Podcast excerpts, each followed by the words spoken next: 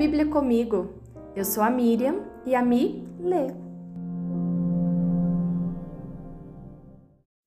Marcos 15 De manhã bem cedo, os principais sacerdotes, os líderes do povo e os mestres da lei, todo o alto conselho, se reuniram para discutir o que fariam em seguida.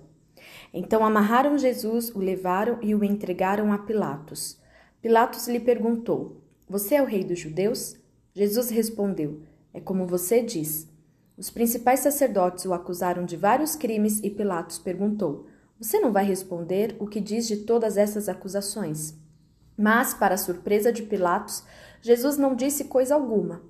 A cada ano, durante a festa da Páscoa, era costume libertar um prisioneiro, qualquer um que a multidão escolhesse. Um dos prisioneiros era Barrabás, um revolucionário que havia cometido assassinato durante uma revolta. A multidão foi a Pilatos e pediu que ele libertasse um prisioneiro, como de costume. Pilatos perguntou: Querem que eu solte o rei dos judeus? Pois havia percebido que os principais sacerdotes tinham prendido Jesus por inveja. Nesse momento, os principais sacerdotes instigaram a multidão a pedir a libertação de Barrabás em vez de Jesus. Pilatos lhes perguntou: Então o que farei com este homem que vocês chamam de rei dos judeus? Crucifique-o, gritou a multidão. Por quê? quis saber Pilatos. Que crime ele cometeu? Mas a multidão gritou ainda mais alto: Crucifique-o! Para acalmar a multidão, Pilatos lhe soltou Barrabás. Então, depois de mandar açoitar Jesus, entregou-o aos soldados romanos para que fosse crucificado. Os soldados levaram Jesus para o palácio do governador, lugar conhecido como Pretório, e chamaram todo o regimento. Vestiram Jesus com um manto vermelho, teceram uma coroa de espinhos e a colocaram em sua cabeça. Então o saudavam, zombando: Salve, Rei dos Judeus! Batiam em sua cabeça com uma vara, cuspiam nele e ajoelhavam-se, fingindo adorá-lo. Quando se cansaram de zombar dele, tiraram um manto vermelho e o vestiram com suas roupas, então o levaram para ser crucificado. Um homem chamado Simão de Cirene passava ali naquele momento vindo do campo. Os soldados o obrigaram a carregar a cruz. Simão era pai de Alexandre Rufo. Levaram Jesus a um lugar chamado Gólgota, que quer dizer lugar da caveira. Ofereceram-lhe vinho misturado com mirra, mas ele recusou. Então os soldados o pregaram na cruz. Depois dividiram as roupas dele e tiraram sortes para decidir quem ficava com cada peça. Eram nove horas da manhã quando o crucificaram. Uma tabuleta anunciava a acusação feita contra ele, o rei dos judeus. Dois criminosos foram crucificados com ele, um à sua direita e outro à sua esquerda. Assim cumpriram-se as escrituras que diziam: Ele foi contado entre os rebeldes. O povo que passava por ali gritava insultos e sacudia a cabeça em zombaria. Olhe só, gritavam. Você disse que destruiria o templo e o reconstruiria em três dias. Pois bem, salve a si mesmo e desça da cruz. Os principais sacerdotes e os mestres da lei também zombavam de Jesus. Salvou os outros, mas não pode salvar a si mesmo, diziam. Que esse Cristo, o Rei de Israel, desça da cruz agora mesmo, para que vejamos e creiamos nele. Até os homens crucificados com Jesus o insultavam. Ao meio-dia, desceu sobre toda a terra uma escuridão que durou três horas. Por volta das três da tarde, Jesus chamou clamou em alta voz: Eloi, Eloi, lama sabachthani, que quer dizer: Meu Deus, meu Deus, por que me abandonaste? Alguns dos que estavam ali ouvindo isso disseram: Ele está chamando Elias. Um deles correu e sopou uma esponja com vinagre e a ergueu num caniço para que ele bebesse. Esperem, disse ele. Vamos ver se Elias vem tirá-lo daí. Então Jesus clamou em alta voz e deu o último suspiro. A cortina do santuário do templo se rasgou em duas partes, de cima até embaixo. Quando o oficial romano que estava diante dele viu como ele havia morrido, exclamou: Este homem era verdadeiramente o Filho de Deus. Algumas mulheres observavam de longe. Entre elas estavam Maria Madalena, Maria, mãe de Tiago, o mais jovem, e de José, e Salomé.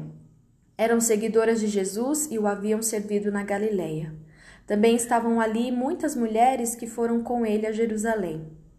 Tudo isso aconteceu na sexta-feira, o dia da preparação antes do sábado. Ao entardecer, José de Arimatéia foi corajosamente a Pilatos e pediu o corpo de Jesus. José era um membro respeitado do conselho dos líderes do povo e esperava a chegada do reino de Deus.